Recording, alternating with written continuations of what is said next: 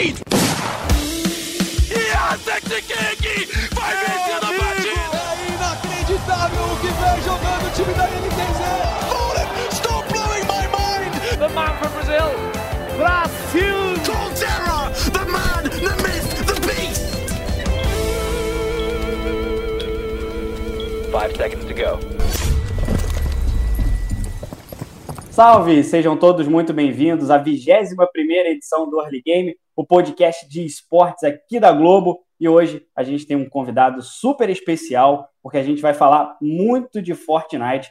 Primeiro eu já queria dar aqui as boas-vindas ao Nicolino. Nicolino, muito obrigado pela tua gentileza de aceitar o nosso convite. A gente vai falar de Fortnite e também quero te trazer para o papo para o CS hoje também, que vai rolar.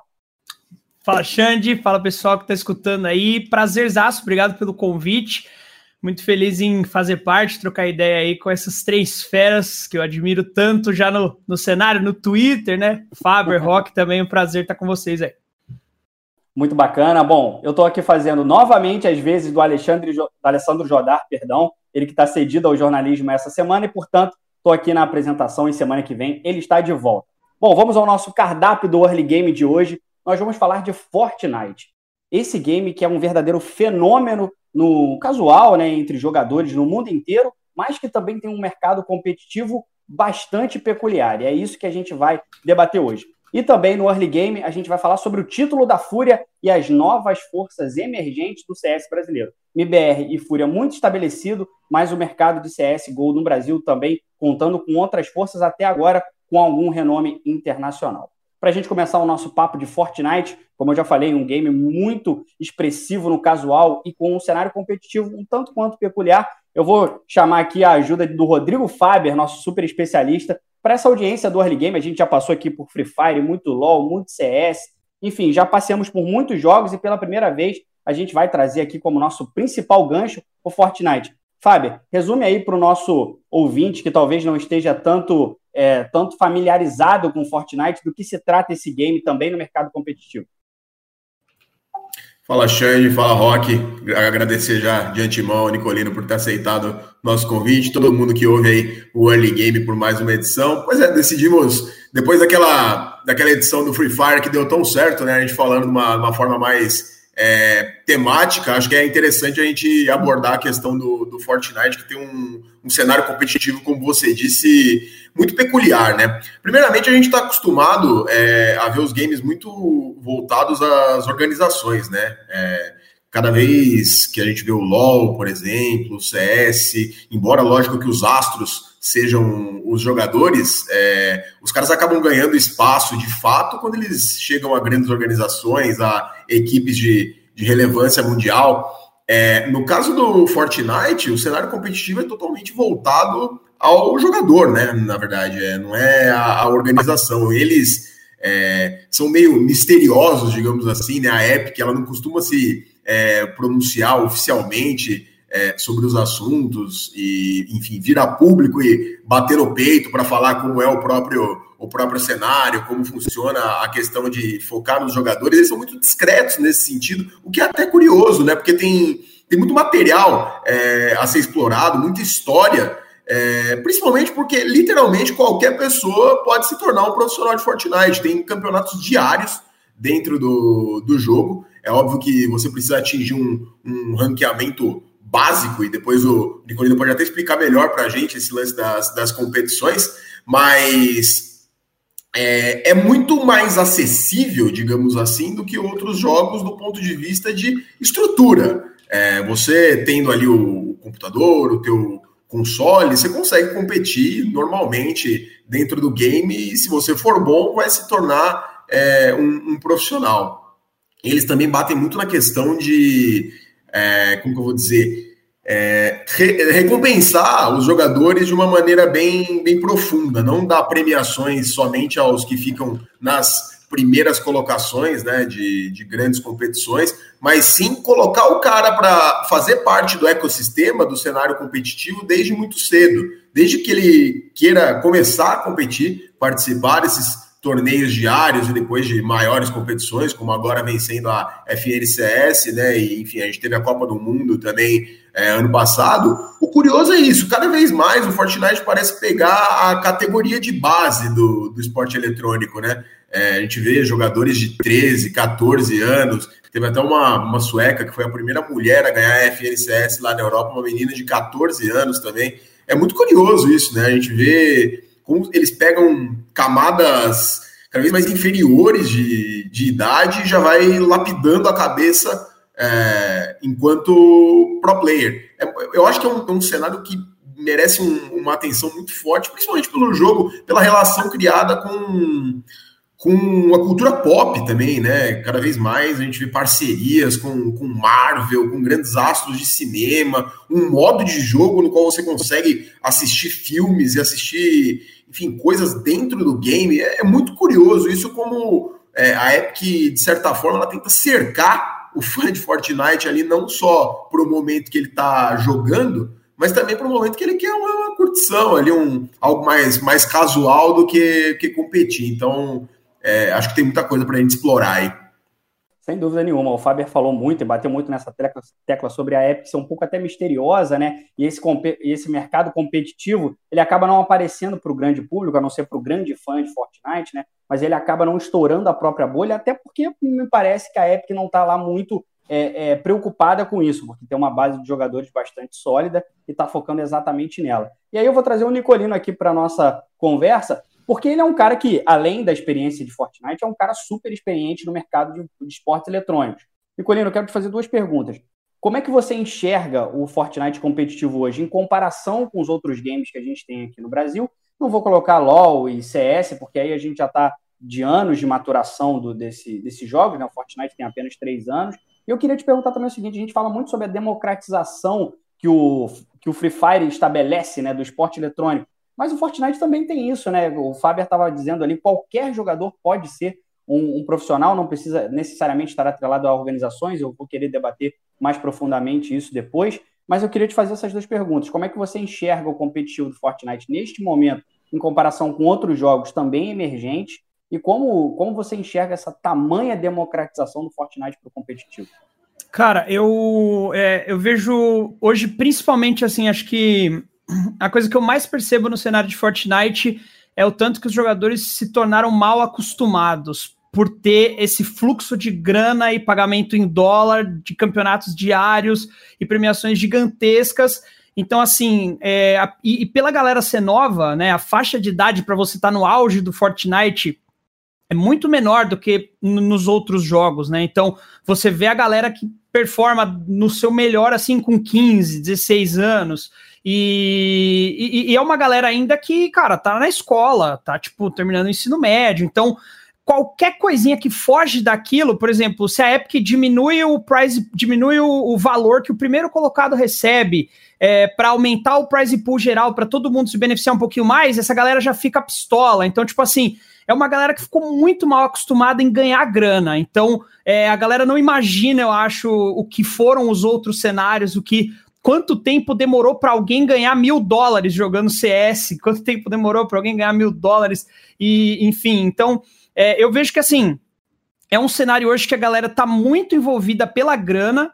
É, eu percebo que a galera, muitos pro players que eu sigo, que eu acompanho, que às vezes eu converso eu não sinto que eles amam o jogo, mas que eles vivem disso, que é um negócio que eles conseguem hoje ganhar uma grana bacana e eles vão grindar, eles vão continuar jogando, mas na primeira oportunidade que fica sem campeonato, a galera vai pro CS, vai pro Valorant, enfim, vai relaxar, jogar de outra forma. Então, é, eu sinto que ficou um pouco pesado, talvez, esse ritmo tão grande assim para uma galera de pouca idade ter tanta grana em jogo, tanta disputa, e aí o pessoal não consegue muito, acho que, entender como que é a, a grande realidade, né, do, do, do, do, do esportes em geral, da, de premiação e de campeonatos em geral. Mas, cara, eu, eu sinto também, além de tudo, né, que o Fortnite é um jogo que ele exige talvez um dos mais altos níveis de, de, de, de, de competição, assim, é, para você performar no altíssimo nível de Fortnite, você tem que ser realmente muito, muito bom. Não que nos outros jogos você não tenha, mas eu acho que o, o nível do Fortnite é um pouco a mais, porque ele tem muitas outras coisas né? Além do simplesmente você mirar e atirar, se esconder, você precisa construir, é, saber editar, saber a, a hora de conseguir pegar a parede do seu adversário.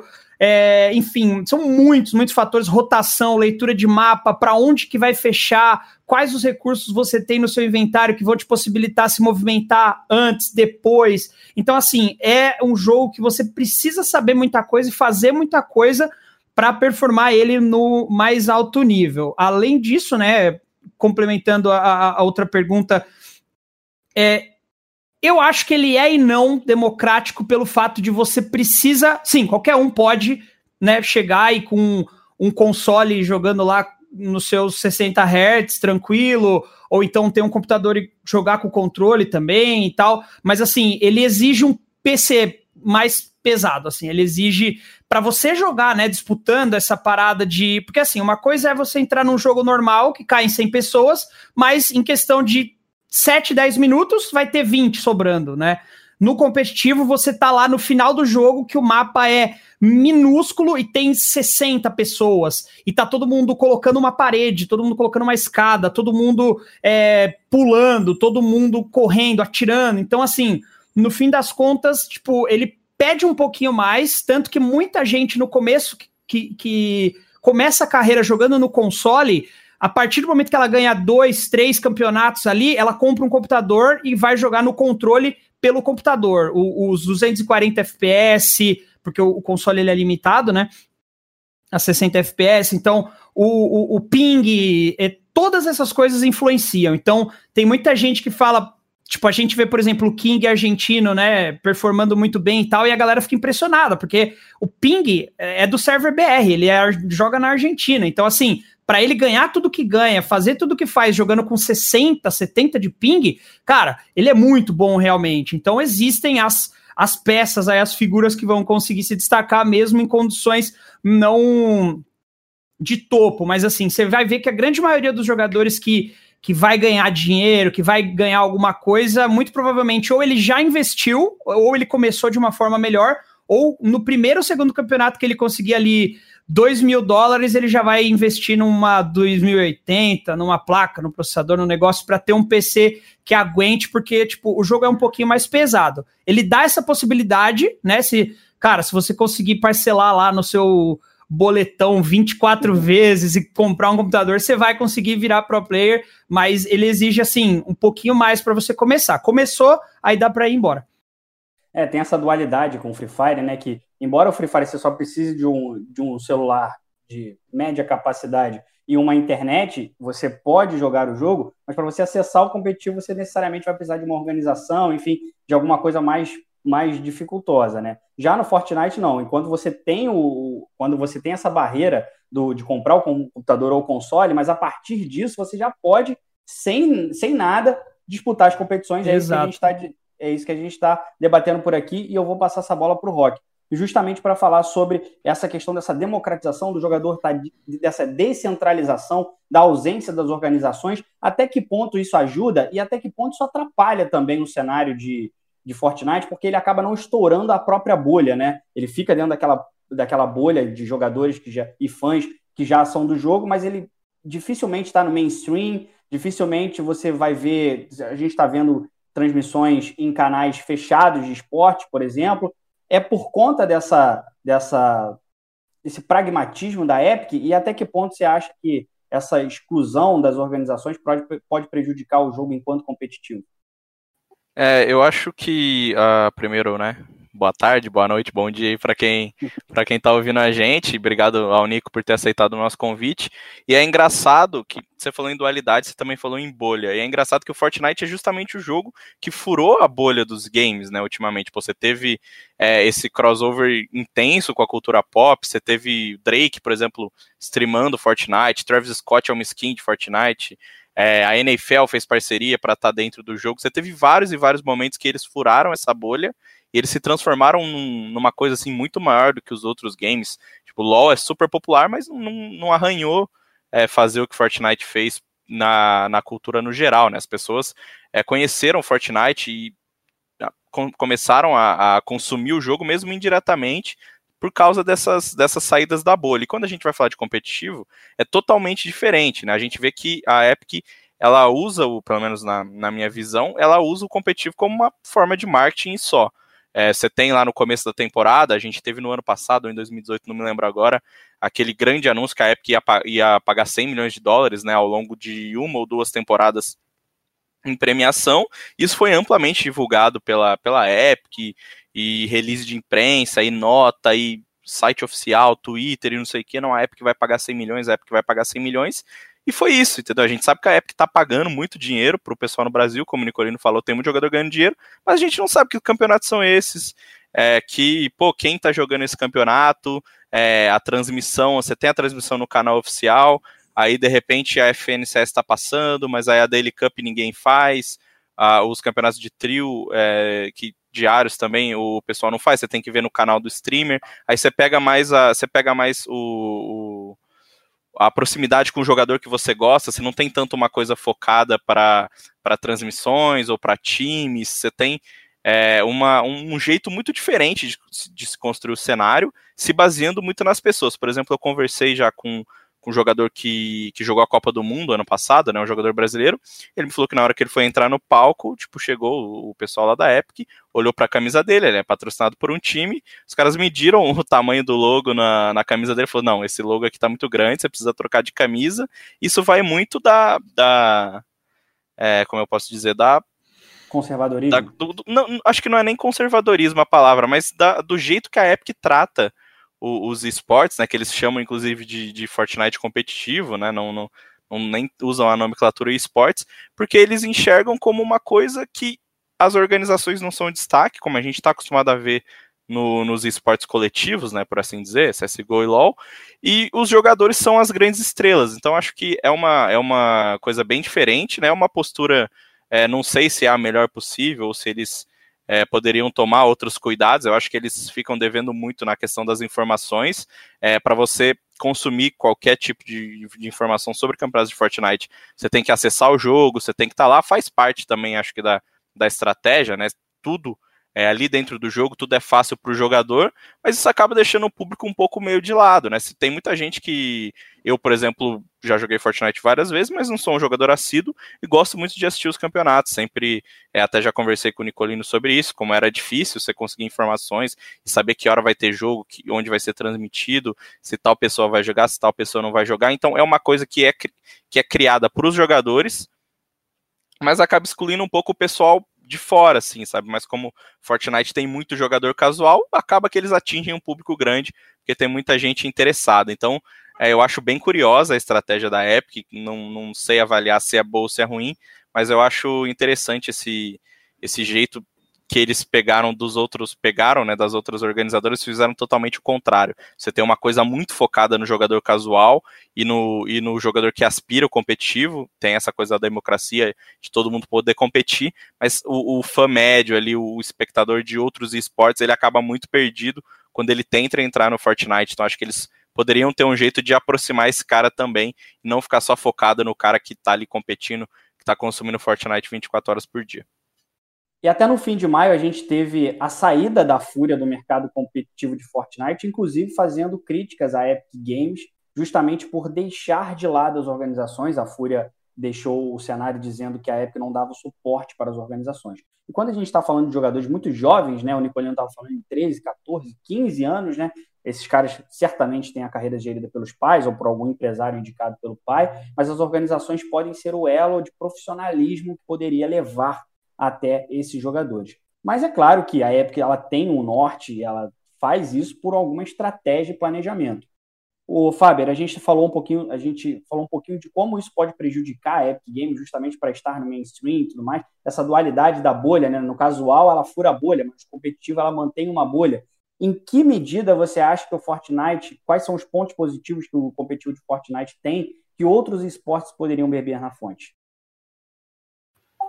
Cara, eu destacaria um dos principais pontos positivos do, do Fortnite, como eles, eles lidam com a criação de conteúdo, que inclusive é uma, uma coisa que passa muito pelo, pelo Free Fire também, que a gente comentou naquela, naquela edição especial do, do Free Fire. Muitas vezes, acho que na maioria, inclusive, o, os criadores de conteúdo, eles acabam sendo muito mais estrelas do que os próprios pro players. E eu acho que isso é fundamental para a sedimentação do jogo enquanto é, título e enquanto construtor de uma, de uma comunidade própria, de uma, uma comunidade fiel, né, que se mantenha ligada ao game ali de, de várias formas, você tratar o criador de conteúdo como alguém responsável por disseminar suas ideias. Aqui no Brasil a gente tem, acho que como os maiores exemplos aí, o Patriota e o Flakes, né, que, cara, são a cara do Fortnite, né, você bate o olho ali neles, você vê a imagem do jogo. E qualquer pessoa que ouça o nome do, deles é, automaticamente já associa ao jogo. E eu acho que isso é fundamental, cara, na construção de qualquer game a longo prazo.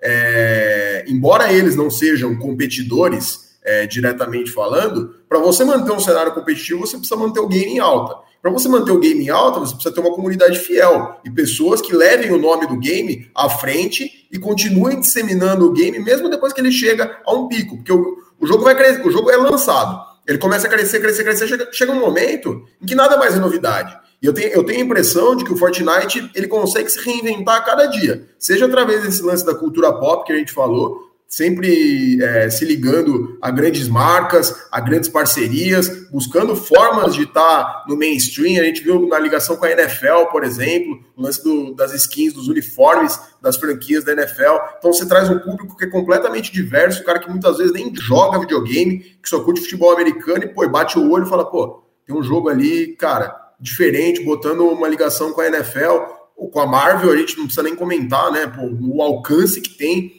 uma, uma, franquia de cinema desse tamanho, uma produtora de cinema desse tamanho. Então, eu acho que esse lance de você tratar bem é, o criador de conteúdo, abraçar ele, falar, então, cara, vem aqui, vem, vem criar comigo, use o meu jogo para fazer não só o seu nome, mas o meu nome também. E isso é uma coisa que, assim, que, que fica muito notório. A gente sabe a, as histórias dos, dos pro players, é lógico, o Nico até citou o King, pô, o moleque é um argentino que ganhou 900 mil dólares na época acho que era 3,5 milhões de reais. Ele literalmente mudou a vida da família dele pelo resto da vida, cara. Sim, com, com 13 anos ele ganhou 3,5 milhões de reais. Sei lá quantos pesos argentinos isso corresponde, mas é, a, a, vida da família inteira dele foi, foi alterada porque o, o, moleque é bom num jogo e esse jogo, cara, fomenta a, justamente o, o, que ele representa ali. É, desde pequeno, pegar desde criança ali poder competir, enfim, é, ter uma, uma base sólida. Essa construção de alicerce eu acho fundamental. Eu acho que a Epic, nesse sentido, ela é, ela é exemplo, cara. Os, os criadores de conteúdo, os jovens que querem entrar no cenário, é tudo muito bem estruturado. É, acho que poderia ter um, um, olhar um pouco mais diferenciado para as organizações. Acho um pouco estranho esse lance de você focar 100% no, no jogador e deixar um pouco de lado a equipe mas acho que é, é uma particularidade. No geral, acho que a avaliação é muito positiva. Sem dúvida nenhuma. E quando a gente fala de organizações, a gente pensa muito em esportes eletrônicos coletivos, né? Por exemplo, LOL, CS, Free Fire, enfim. E a gente tem. É, é, é óbvio que há uma dificuldade maior sempre com torneios de, de esportes eletrônicos individuais, que é o caso do, principalmente do Fortnite, mas a gente tem ali a, a experiência do futebol virtual, que mesmo sendo é, um esporte eletrônico individual, ainda que tenha modalidades é, cooperativas, por exemplo, no PES, e tem um 11 contra 11 no FIFA, principalmente quando a gente fala do FIFA, eles estão muito ligados a organizações, principalmente a times de futebol, e isso ajuda demais, né, tanto na popularização, quanto propriamente né, no, em agregar valor para aquele para aquele campeonato, né? Imagine só, são dois jogadores disputando uma final de mundial de FIFA, mas um é jogador do Barcelona e outro é do Real Madrid. É óbvio que isso agrega conteúdo, é, agrega valor, perdão, e também as redes sociais, o próprio time pode trabalhar na divulgação desse campeonato. Enfim, eu também sou muito partidário com o que diz o Faber também, que eu acho que excluir as organizações por, a, por simplesmente excluir, eu acho que realmente não faz bem para o cenário, mas enfim, sem dúvida nenhuma, o Fortnite tem muitas outras coisas para ensinar para os outros games, principalmente nessa questão de distribuição de prêmios, né? De você premiar uma quantidade maior de jogadores que você sim você forma, você consegue transformar muitas pessoas sustentáveis, né? Aquelas pessoas que a gente sempre gosta de, de perguntar, vem cá, você sobrevive do jogo, e aquele cara que costuma ficar na posição número 50, 60, ainda assim ele consegue angariar recursos para se dedicar exclusivamente ao game, e que necessariamente isso vai fazer o nível do, do campeonato aumentar, porque é mais gente se dedicando exclusivamente, e, claro, vai aumentar o nível. Agora, Nicolino, é, aquele serviço de futurologia que a gente adora fazer aqui, a gente faz nas franquias, a gente faz no CS, a gente faz em todos os lugares. Como é que você enxerga o futuro do, do Fortnite, não só no Brasil ou no mundo, e se você vê é, necessidade de, de repente, ter um campeonato brasileiro de Fortnite, da gente começar a também trabalhar a imagem, como o Faber disse, tem muito bem trabalhado as imagens dos streamers, mas faltam os ídolos, né? Aqueles ídolos que eu digo, esportistas, né? Você acha, você sente falta disso também? Como é que você enxerga o futuro do Fortnite? É, só para fazer um, um, pequeno parênteses nessa parte de organização, assim, que eu sempre gosto muito de falar sobre esse tema, Sim, principalmente no Fortnite, né? Eu é, por muitas vezes já vi jogadores assim que reclamavam de estar em uma org, porque no momento, no início ele achou que ia ser incrível, e pô, é uma org, nossa, grande, brasileiro, futuro tal. E aí a org comia uma porcentagem da premiação, no fim das contas ele pagava mais o salário dele do que a própria org, porque ele ganhava bastante uhum. torneio, a org pegava 20, 30%, no fim das contas a premiação dele ele pagava mais para a org do que a org pagava em salário para ele. Então, assim, eu acho que o, o, ponto da organização no Fortnite são dois. É, pela Epic não exigir que jogadores da mesma organização joguem juntos, porque isso não existe, acho que acaba. Como que você tem um jogador lá na Fúria, por exemplo, que era o caso do Leléo, ele era da Fúria. E aí o Leléo jogava com o Kurtz e com o Ishii. E aí os outros dois, vamos dizer que um não era, mas suponha que um é do Rock, o Futebol Clube, e um é do Xande Sports. Imagina a Fúria divulgando. Tá aqui o Leléo jogando, e aí automaticamente você vai estar tá fazendo a imagem de uma outra organização, porque nem sempre o seu jogador vai estar tá com o, o, três caras do mesmo time, três caras da Fúria. E organizações que tentaram fazer isso, você acaba forçando o jogador, às vezes, a jogar a dupla, trio com jogadores que eles não se dão bem, que não é do mesmo estilo, só para manter essa de todo mundo da mesma org. Então, eu acho que isso acaba sendo um fator que faz as organizações não se interessarem muito, é, e quando se interessam, eu imagino que para jogador que está procurando, eu sempre falo, cara, só procura a org se a org for fazer assim, não for pegar parte da sua premiação. Você merece, você jogou, você ganhou. E se for pegar, que ela te pague muito bem por isso para os momentos que você não estiver ganhando nada. Assim, eu nunca vi necessidade de um jogador ter organização. E eu vi muitos jogadores que saíram de organização comemorar, tipo, caramba, finalmente acabou meu contrato e agora eu posso ganhar o meu dinheiro. Então, assim, eu acho que isso nem vai mudar. É, mas o futuro do Fortnite, cara, eu, eu sempre sou muito positivo quanto a ele pelo fato de que a Epic está em constante evolução, assim, o, o jogo dificilmente vai agradar, né, os, jogadores, e é aquilo que a gente fala do LoL. Poxa vida, o LoL muda cada duas semanas, cada patch que vem, os jogadores têm que se adaptar. E aí, numa semana, você tá jogando de Varus Karma Bot, na outra semana, o Varus é um lixo e não funciona mais. Você tem que treinar um novo. E aí, a Epic vai fazer isso também. Eu acho que parece que isso é ruim, mas no fim das contas eu acho que isso é muito legal para quem quer acompanhar e quem quer evoluir assim, no sentido de que, pô, você precisa estar tá no dia a dia do jogo, você precisa estar tá prestando atenção, não é aquele negócio que, cara, hoje se você botar, por exemplo, sei lá, o Nico e o Coldzera para tirar um X1 cego na Dust 2, eles vão se achar no mapa e acertar um HS, porque os caras têm o um mapa assim desenhado na cabeça e mudou uma porta no mapa, sei lá, nos últimos meses aí. Então, tipo, você precisa estar tá sempre se atualizando e você força o jogador que quer continuar ganhando uma grana, que quer continuar vivendo disso, a season vem, season vai, e o cara fala: Nossa, essa season tá ruim. Você vai ver lá, o cara terminou sexto no campeonato. Ou seja, pô, com a season ruim, você foi bem, você fez stream, você teve seus views, você ganhou sua premiação, você classificou para o campeonato. Então, assim, eu, eu vejo sempre o futuro do Fortnite muito positivo pelo fato de que o jogo está em constante evolução. É, sobre campeonatos brasileiros, esse tipo de coisa, eu acho que esse ano deu uma prejudicada, eu imagino que isso iria acontecer. É, o Mundial também, acredito que seria algo insano, ainda mais do que foi. Ano passado foi no Arthur Ashe Stadium, lá em, em Nova York, e, cara, como o Faber falou, o King ficou em terceiro e ele ganhou 900 mil dólares, o Buga ficou em primeiro e ganhou 3 milhões de dólares. Tipo, isso foi no primeiro ano de, de, de, de competitivo. Né? Então, imagino que viria para esse Mundial e a possibilidade que teria sido, enfim. É, só é um pouco complicado, né? Você fazer um evento presencial de Fortnite é mega complicado, são 100 jogadores que você precisa alocar, 100 máquinas, num lugar que provavelmente, se você for por público, ele vai ter que ser gigantesco, porque para caber 100 jogadores e 100 máquinas já vai pedir um grande espaço tal. Mas, é, assim, a, a, minha perspectiva, por exemplo, para o Mundial do ano que vem, né, dependendo como tudo acontecer, cara, para esse ano já era insano e por não ter acontecido, imagino que possa ser muito maior e eu acho que não vai acabar. Acho que não vai simplesmente sumir. O Fortnite tem ainda uma, uma longevidade aí eu acredito bacana pelo fato de que a Epic não para de investir e, e, como vocês mesmos falaram, sempre tem alguém mantendo o jogo, né, vivo, mantendo o jogo relevante, seja o Drake, seja o Ninja, seja o Flakes, alguém tá sempre botando o jogo em alto, seja a Marvel, seja a NFL, o Aquaman agora, enfim, é, existe sempre alguma coisa que faz a galera se interessar e aí o, o, o competitivo vai estar tá lá, no cantinho assim, na dele, e aí por isso existir, por ter a chance de ganhar mil dólares num dia, vai ter gente que vai jogar.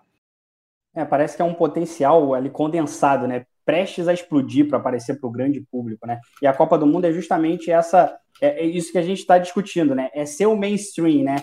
É ser, é, é fazer aquela competição para impactar a imprensa, fazer aquela competição para impactar o público, fazer aquela competição para impactar o cara que nunca ouviu falar do Fortnite. Eu acho que realmente essa Copa do Mundo é onde a Epic deixa esse lado pragmático dela que ela estabeleceu para o esporte eletrônico para ser mainstream. Eu queria, de novo, Nicolino, para falar, eu acho que também tem muita gente que nos ouve aqui também, que é, são fãs dos esportes eletrônicos e que não necessariamente são jogadores, né? Mas que são fãs ou que até gostariam de, de trabalhar na indústria gamer, né? Para além do mercado de jogadores, como é que o Fortnite está estabelecido hoje, não só para narradores, comentaristas, enfim, para produtores de conteúdo? É um, é um terreno bastante fértil, né? Cara, eu acho que poderia ser um pouco mais. Eu, por exemplo, eu sou eu sou narrador, eu narro vários jogos, assim, o Fortnite eu tive a felicidade de ter sido o primeiro narrador em, em questão oficial na numa DreamHack que aconteceu na Polônia, na época que estava rolando até o Major. É... Não, DreamHack não, desculpa, uma EM, EM Katowice lá em, em janeiro do ano passado tal. E assim, são. Eu acho que você consegue muito mais no Fortnite sendo criador de conteúdo. Se você for uma pessoa influente e você conseguir um código de criado de apoiador, cara, você já vai conseguir fazer uma grana para sobreviver, assim. Mas das profissões que a gente está mais acostumado em outros. É... Por exemplo, para narrador, não, não tem tantas coisas assim para se narrar se você não for fazer por conta, porque a Epic não, não, não te chama, né? Você, ela não vai falar, hoje temos transmissão aqui da Daily Cup, vai ser tal pessoa que vai narrar. A, o, o, o foco da Epic é muito mais em deixar o jogador narrar, né? Deixar o narrar não, perdão, em o jogador streamar. Então, e aí, como acho que foi o Rock que falou, você vai lá de acordo com o cara que você mais gosta de assistir, você vai assisti-lo, né? É, e isso gera até uma, uma certa porque assim, como essa galera do Fortnite já tá acostumada com isso, ano passado, por exemplo, teve o. A gente fez um Brasileirão Next, né? Em parceria lá com o Banco Next e tudo mais. O campeonato tava dando 300 mil reais de premiação né, uma empresa não endêmica, investindo no jogo, colocando uma grana, cara, 300 mil reais. Assim, qual campeonato nacional né, paga um valor como esse? Então, mais uma vez, volta ao ponto do cara ser mal acostumado. E aí, só que tinha uma regrinha lá que o jogador não ia poder fazer transmissão, porque estava incluso no pacote que teria narração oficial. Cara, uhum. foi uma revolta na comunidade de uma forma, tipo assim, eu sempre fui amigo de todos os jogadores da galera, eu sempre sou muito próximo, assim, faço questão disso, e rolou hate até em cima de mim. Tipo, eu era só o narrador, mas assim, a galera não quer saber, tipo, eles já se acostumaram com um estilo de, de, de, de, de como as coisas funcionam. Então, hoje você, sendo criador de conteúdo, jogador profissional, streamer, essas coisas, é muito mais. É viável, né, do que, por exemplo, um caster, eu narrei a FNCS solo que teve antes dessa, e essa. Basicamente foi isso, assim. Então, não tem muito mais coisa, a não ser que eu abrisse a minha stream e fosse fazer uma transmissão da dele. Mas aí eu tenho que abrir a Twitch de cada jogador e ficar narrando pela tela dele. Então é Nossa. muito mais um watch party do que uma narração. Então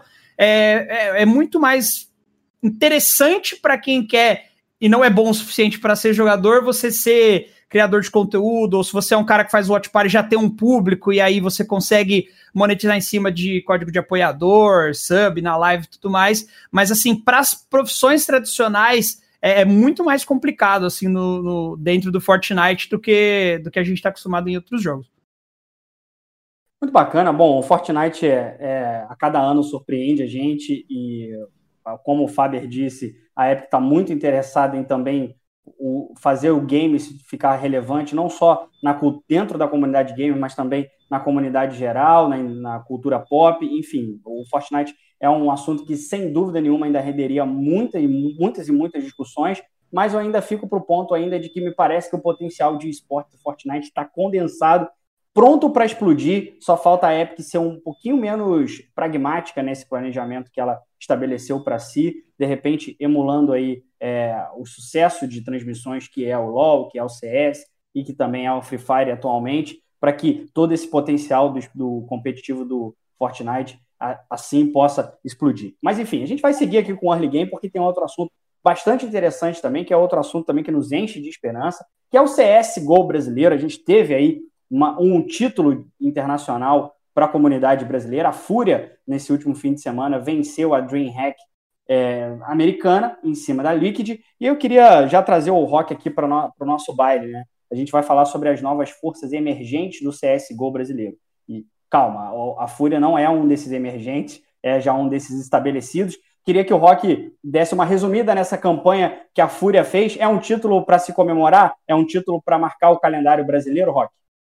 Cara, é difícil falar que é um título para marcar o calendário brasileiro, porque a gente está numa era é, completamente online do CS, né? E para a galera que está acostumada a acompanhar sabe que as competições on online naturalmente elas têm menos prestígio que as competições em LAN, mas por motivos óbvios a gente não está tendo campeonatos presenciais, mas cara, é um título muito importante, principalmente no momento de começo de, de temporada, né? Que teoricamente a gente está começando a segunda temporada de, de 2020, assim que os jogadores costumam falar que a Fúria não teve a concorrência da EG, que talvez hoje seja o principal time nos Estados Unidos. A EG decidiu não jogar esse campeonato, saiu de última hora, até é, ocasionando o convite da Team One, mas conseguiu ganhar muito bem da Liquid, que é um time que agora trocou o Nitro pelo Green e mostrou que, que essa mudança vai gerar bons frutos.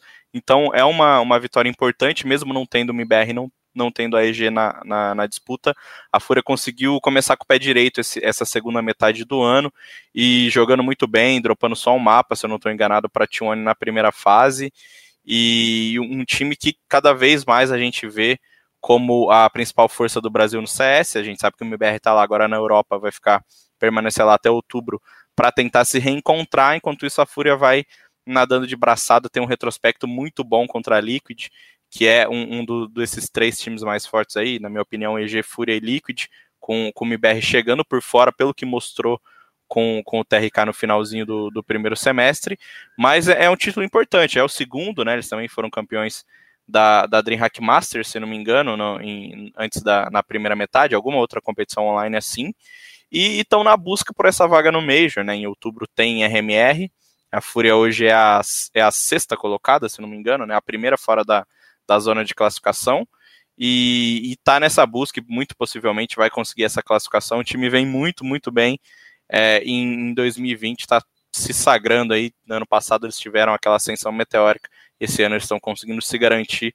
no topo do cenário norte-americano, nesse momento que a gente não pode ter competições internacionais por conta das limitações aí de internet.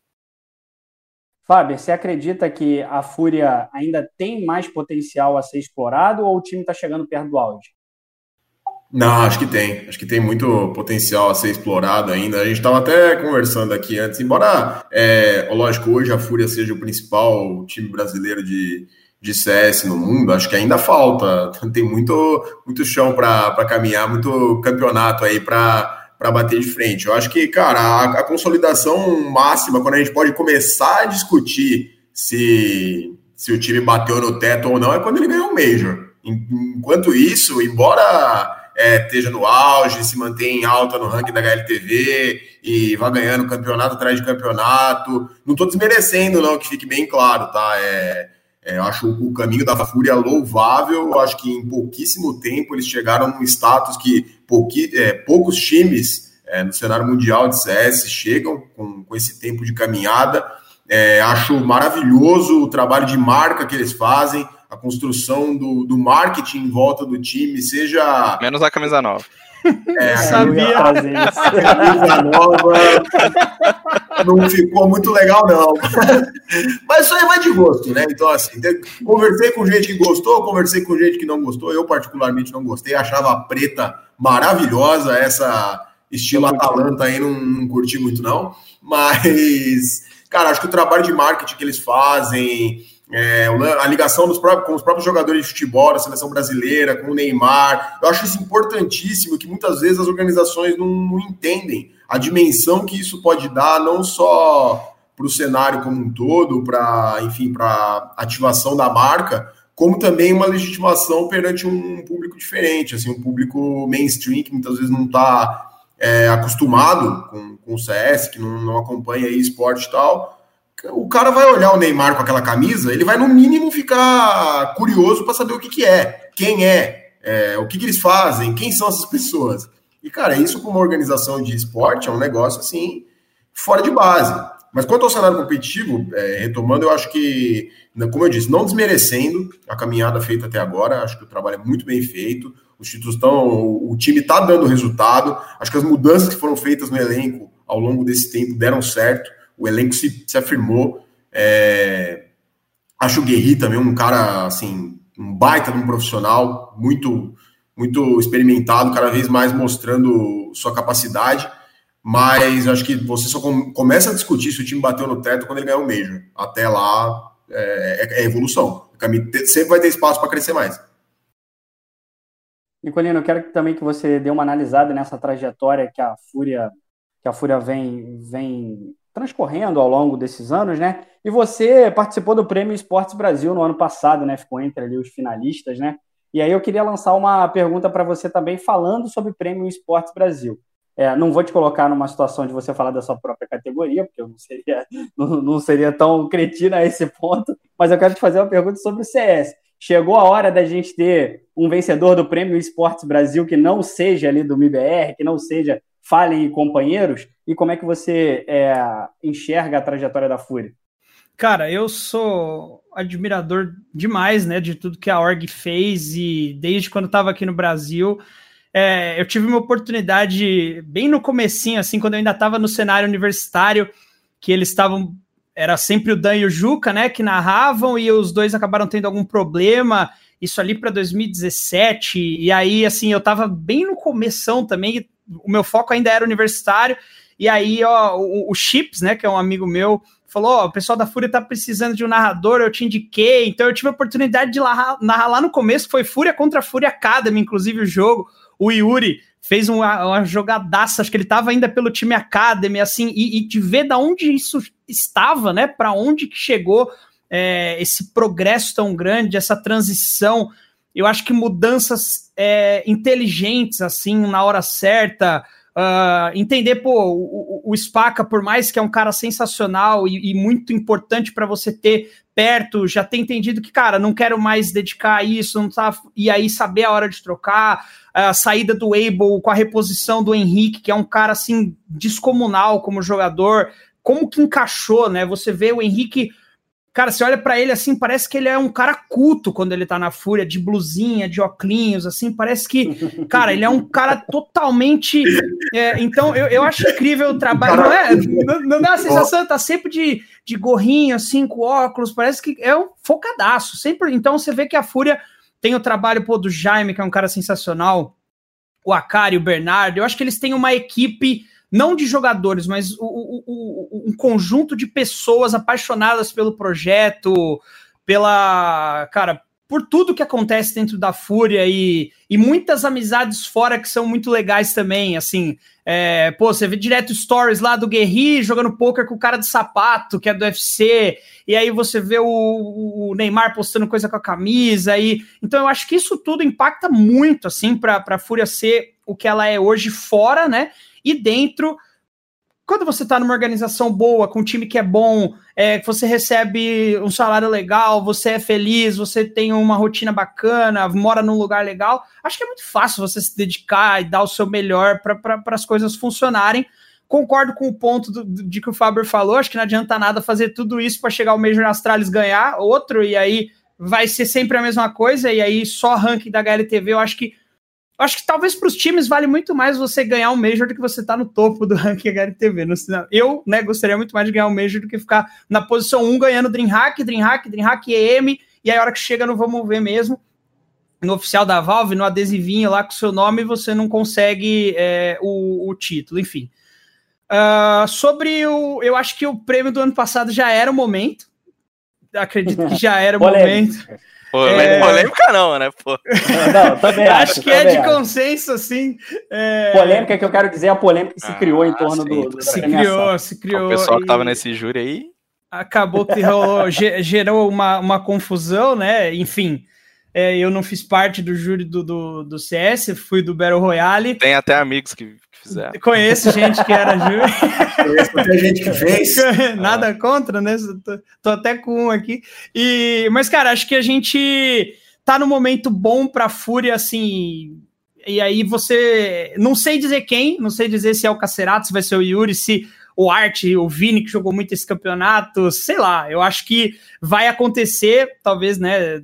nesse ano aqui no prêmio de que outra pessoa tome esse lugar. E assim, eu acho que isso é, é merecido e, espero que seja combustível, porque pro, pro pessoal do MBR, que, cara, a gente é muito fã, a gente é admirador da trajetória, da história desses caras, e gente, é muito gostoso ver o Fallen no topo, e o Fallen, cara, dando bala, ganhando clutch, jogando muito. Então, ele tá sim jogando muito, tá?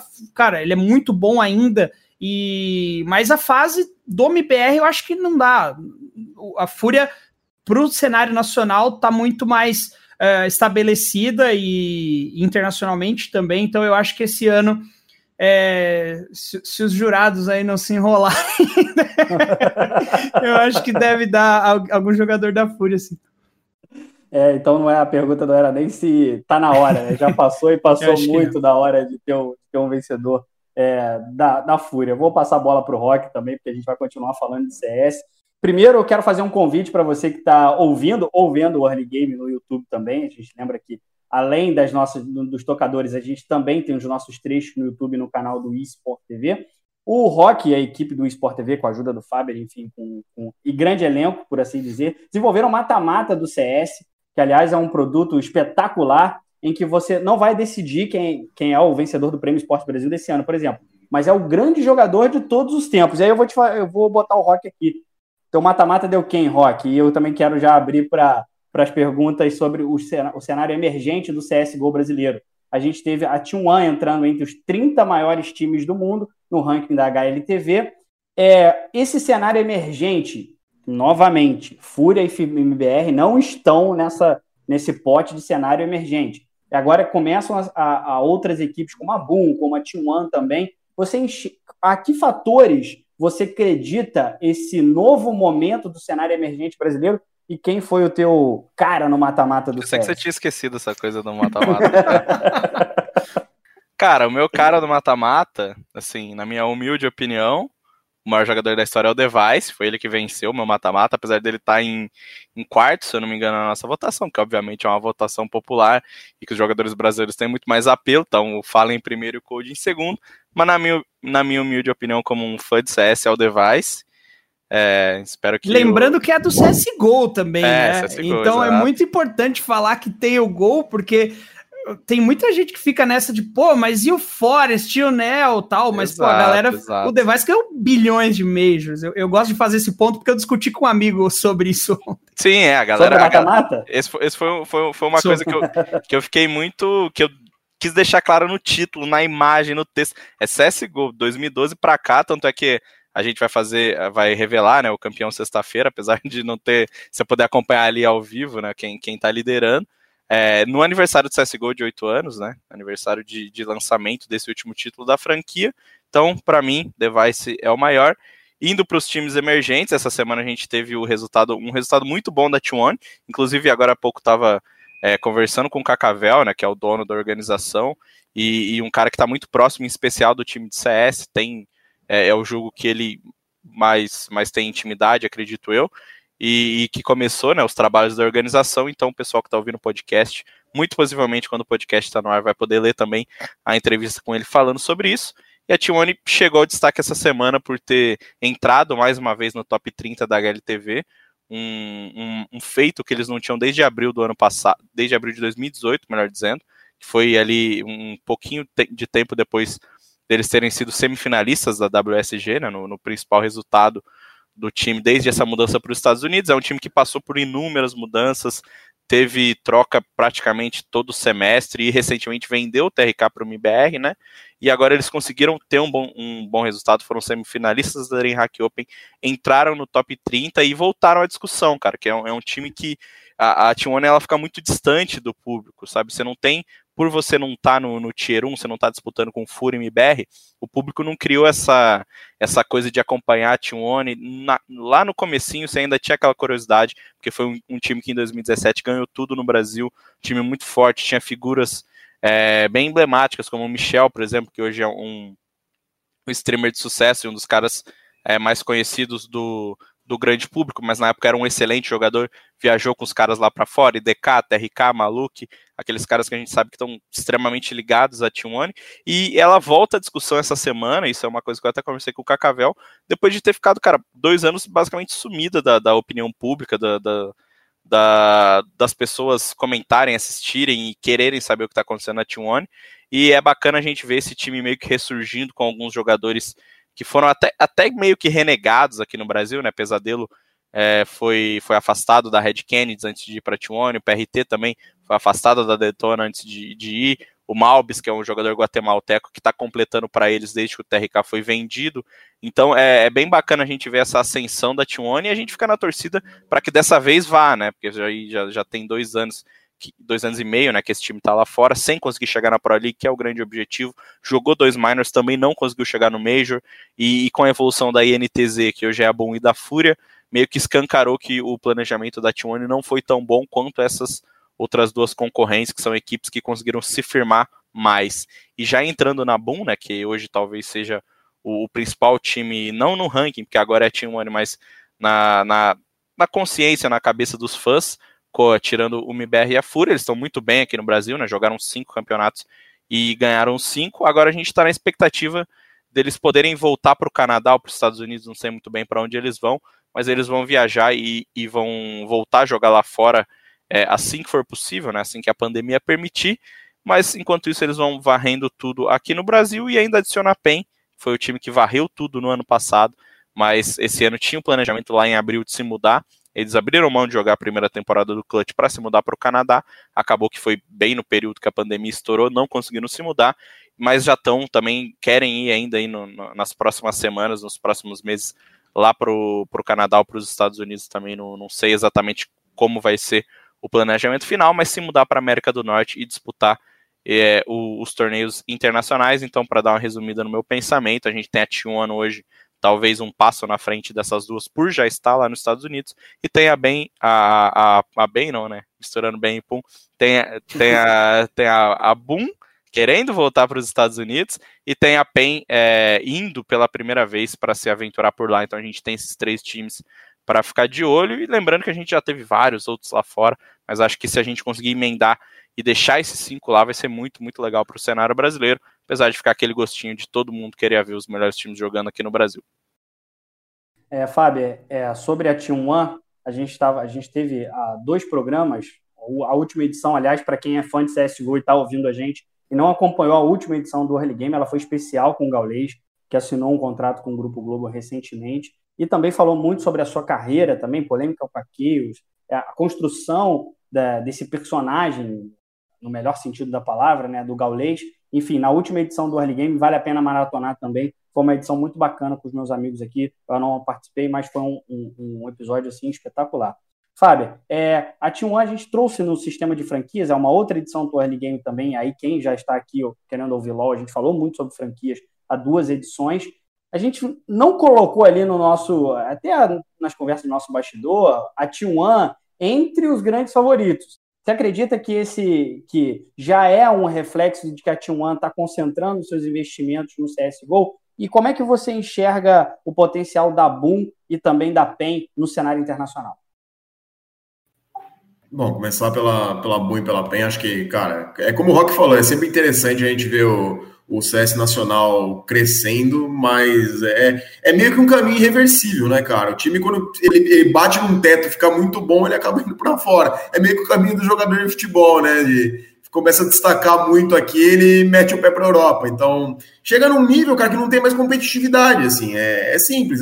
O, o, o, time da Boom, acho que é o maior exemplo. Aí você se você pensar, ele, se ele permanecesse no Brasil, por exemplo, se, enfim, é, esquecendo a situação de pandemia e tudo mais, mas continuasse aqui, cara, a chance de sair varrendo absolutamente tudo que, que disputasse é enorme. Então, eu acho que é um, é um caminho meio que natural, assim, quando bate num teto, acaba indo para lá. É, sobre a Team One, cara, é, eu acho que a gente, no, no caso do LoL, no, no, lance das franquias, a gente acaba é, meio que esquecendo entre aspas, não esquecendo, mas assim, não colocando entre a, a na primeira prateleira ali das, das prováveis organizações que vão conseguir a vaga nas franquias pela, pela trajetória competitiva, né? A gente viu chegando na final do, do circuito desafiante aí nos últimos dois splits, é, inclusive o que, que, terminou essa semana, perdendo o título pra, no último sábado, perdendo para a Red Kennedy. É, no primeiro split perdeu para o Santos também, é, 3 a 1 para a Red, 3 a 0 para o Santos. É, acaba, acaba sendo inevitável a gente não associar o desempenho esportivo com, com, com, com essa disputa, né? É lógico que a, a, gente tem outros exemplos também de organizações que nos últimos anos passaram por, por obstáculos e mesmo assim a gente coloca em, em um patamar alto, como é o caso da PEN, por exemplo. O último título de CBLOL da PEN foi em 2015 e teve rebaixamento, teve tentativa frustrada de voltar perdendo o final para Redemption, depois perdendo série de promoção para NTZ. Então, assim, é... mas eu acho que a, a, acaba sendo. Cada, cada organização tem uma, uma situação assim. É lógico que é muito, ainda é muito precoce, ainda tem o lance da, de cada um apresentar o próprio projeto, é, tem o lance da estrutura, por exemplo, pô, o Office que a, que a Tijuana tem no, no Shopping Day em São Paulo é um, é um negócio que poucas organizações têm, uma estrutura muito bacana, foi um negócio muito inovador. É, na época e mostrando atenção não só com, com o LoL. Hoje eles têm um time de Rainbow Six que é muito forte, que foi campeão da Série B é, do Campeonato Brasileiro no ano passado, esse ano, na, na, primeira etapa agora do novo BR6, terminou na liderança, disputou o Major, é uma line fortíssima. Então, assim, é, eu acho que é uma organização que o próprio Cacavel até brincou nas redes sociais dele que tá que tá, tava é, um vice atrás do outro e vai em várias modalidades, enfim, sempre chegando, mas acaba batendo na trave. É uma organização que, uh, que mal ou bem, a gente sempre vê o, o nome no, no mainstream aí de, de várias modalidades. E eu acho que isso tem que, tem que ser levado em conta. Mas não, não, eu acho que, lógico que hoje, nesse momento, o, o CS acaba chamando a atenção, acabou de voltar ao top 30 aí, né, da, da HLTV. É, então acaba ganhando uma, uma, relevância não só nacional, mas internacional. Mas eu acho que tem muito, muita lenha para queimar ainda em, em outras modalidades. Ganhou o CBLOL lá em, em 2017, continua fazendo, fazendo seu trabalho. Rainbow Six, depois da, daquela polêmica que teve toda com, com o elenco, retomou o trabalho e, e voltou a competir em alto nível. Então, acho que é uma, uma, uma org que, que, que, sabe trabalhar bem isso e, sem dúvida, acho que, acho que vai dividir bem as próprias atenções. Sem dúvida nenhuma. E, Nicolino, para a gente fechar o assunto do CS, eu queria deixar para você a pergunta sobre o cenário emergente, que a gente está falando muito. Você acredita que esses campeonatos nacionais, né, CBCS e Clutch, que permitem, por exemplo, a Boom, quando está aqui no Brasil, disputar competições, enfim, campeonatos também da Gamers Club também, você acredita que isso tenha feito uma base para que esse cenário emergente pudesse aparecer ainda que seja de forma bastante incipiente nesse momento? Cara, sim. Eu, é, eu acho que era. A, a, gente meio que imaginava que a Boom ia limpar tudo e. É, a PEN, né? Por exemplo, na hora que chega na final da GC Masters e não perdia para ninguém, quando encontra com a Boom, perde também. Então, eu acho que esses campeonatos, assim, é, é bom ter esses times participando por um, dois splits, talvez, e, e reforçando um, um pouquinho, aumentando o nível, fazendo as outras equipes, né? Talvez a PEN que estava confortável falar, opa, ó, realmente temos coisa a melhorar, porque perdemos aqui. E para Boom, eu acho que é, cara, você tem Phelps, Boltz no time, você tem o IEL, o SHZ Cello, a Poca. Então, é, eles sabem que o lugar deles já é lá fora, porque o, o Faber colocou perfeito. Esse teto você pode resolver até, vamos supor que acabe a pandemia e a galera fala, ah, vamos ficar aqui mesmo. E eles vão ganhar tudo, vão, eles vão ganhar tudo, eles vão ser o melhor time, pode perder uma coisa ou outra, mas vão. Só que a hora que você chegar lá fora, o nível ele é diferente, você precisa ter essa vivência, esse treinamento é, com o dia a dia, né, lá fora com outras equipes. Eu acho que acaba sendo meio que o inevitável para qualquer time que queira é, e a gente pode falar, cara, por exemplo, a, a line da Avan aí, né? Nova line da Avan é, é, uma equipe muito boa e tem um potencial legal e tal. E eu acho que se assim, se rolasse, mesmo que eles não limpem o cenário nacional, se rolasse de alguma forma para um time como esse ir lá fora, evoluiria muito e talvez cresceria. Eu acho que para qualquer time no, no cenário nacional é, que tivesse essa possibilidade de ir para fora, ia acontecer. Como não tem, né? Eu acho que você tendo esses bons times que a gente sabe, PEN, Boom, que vão embora inevitavelmente assim que a, a situação global permitir, é, é bom para aumentar o nível e, e, e para eles, né? É uma preparação também para eles se tornarem os próximos times do cenário é, internacional aí, representando o Brasil lá fora. E eu acho que são boas perspectivas. A PEN é, eu gostei bastante do que eu vi na GC Masters com a entrada do Safe, me impressionei bastante, assim, com o, o, o, jogo dele, com a tranquilidade, como ele chegou jogando leve numa função que ele não fazia para substituir o Lando, que é um AWP muito bom. Então, assim, eu tenho ótimas perspectivas, né, para o que essa equipe da PEN pode fazer e, e, deve fazer estando lá fora e encaixando a sua rotina tal. E a Boom, eu acho que também cara, tem a tendência a ser aí rapidamente o terceiro time e dependendo do que rolar, brigar por ser o segundo, superar a Fúria aí, talvez se tornar o melhor time, porque no papel, como lineup, é excelente, né? Tem, uh, eu acho que rolando um jogo aí entre Fúria e Fúria e Boom, sei lá, quatro meses, cinco meses depois que a Boom estiver lá fora, a gente pode falar que o time que ganhar né, dependendo do dia que fosse, se fosse um dia antes, um dia depois, poderia ter um outro vencedor. Então, eu imagino que nós temos aí esses quatro, cinco, né, times contando também com a Team One consolidados para ser a nossa, os dois já consolidados, os emergentes em Team One, Boom e, e PEN, e, e, eu acho que para isso acontecer mais e mais, mais equipes precisam, é, infelizmente, né, ir para fora e, e não ficando aqui, acho que ficando aqui não, não dá para você chegar nesse alto nível de, de surpreender num Major, por exemplo. Bom, e teve a Imperial também fazendo uma contratação relevante Verdade. também, né, Rock? E aí eu queria Exatamente. que você em um minutinho, que você em um minutinho é, falasse sobre essa contratação da Imperial e também eu queria jogar para você também. Não, não chegou na hora de um Major brasileiro aí, talvez reunir ali num campeonato de curto espaço de tempo, mas com um potencial de mídia enorme, né? A gente reunir talvez as principais, reunindo talvez não, as principais equipes brasileiras para um campeonato de tiro curto, talvez seria um campeonato estadual aí do, do, do CSGO, mas falando nacionalmente. Cara, primeiro do Lucas, é assim, duas coisas. Eu acho que é bem legal para o cenário nacional a gente ter um, um, jogador do calibre do Lucas, né? Um cara que, que é muito respeitado, que já foi finalista de Major, que já jogou pelo MBR.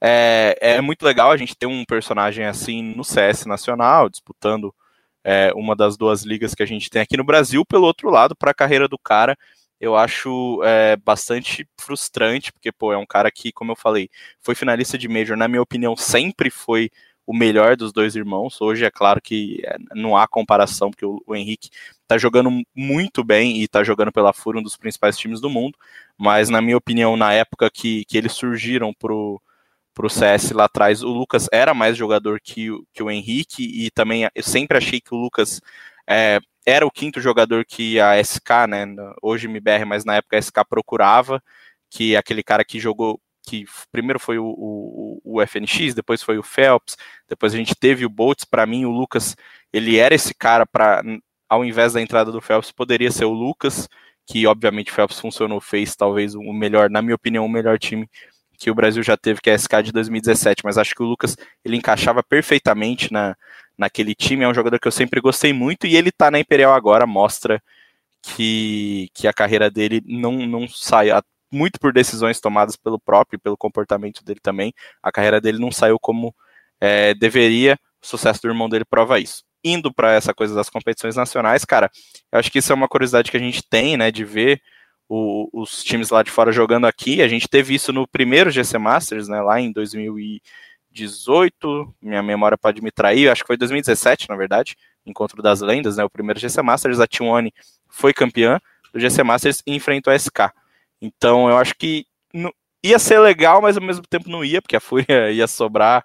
É, Fúria e MBR iam sobrar jogando contra os times daqui, mas podia ser um exercício legalzinho da, da gente ver esses times jogando por aqui, sim. Bom, e a gente vai chegando agora na nossa reta final do Early Game, que é a hora do nosso last hit, e eu também vou trazer aqui o Nicolino para fazer um last hit para a gente, só para explicar para ele. É um destaque final, o que, que, o que a gente não debateu aqui no programa, que foi destaque nos esportes eletrônicos. Nessa semana, eu começo com você, Fábio, seu last hit.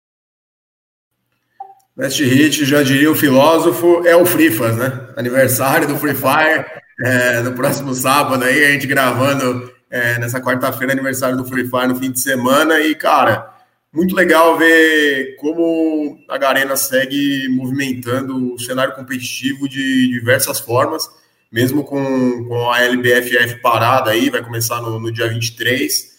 É, diversos campeonatos rolando. Acho que a forma como a Garena trabalha os influenciadores, trabalha os criadores de conteúdo do game é um negócio incrível, assim, teve o campeonato do, do Alok agora, tá rolando a Copa no Brook, vai ter final sendo disputada na Arena Corinthians, agora tem o campeonato da Camilota, só para times femininos, então, assim, é, eu acho que é um exemplo de como movimentar o cenário competitivo do seu game sem a necessidade de campeonatos de elite estarem rolando. Muitos jogos a gente vê que quando terminam os campeonatos grandes, fica aquele hiato, fica aquele negócio que, pô, sem notícia, sem o que falar, só volta a falar quando tem mercado de transferência e tudo mais.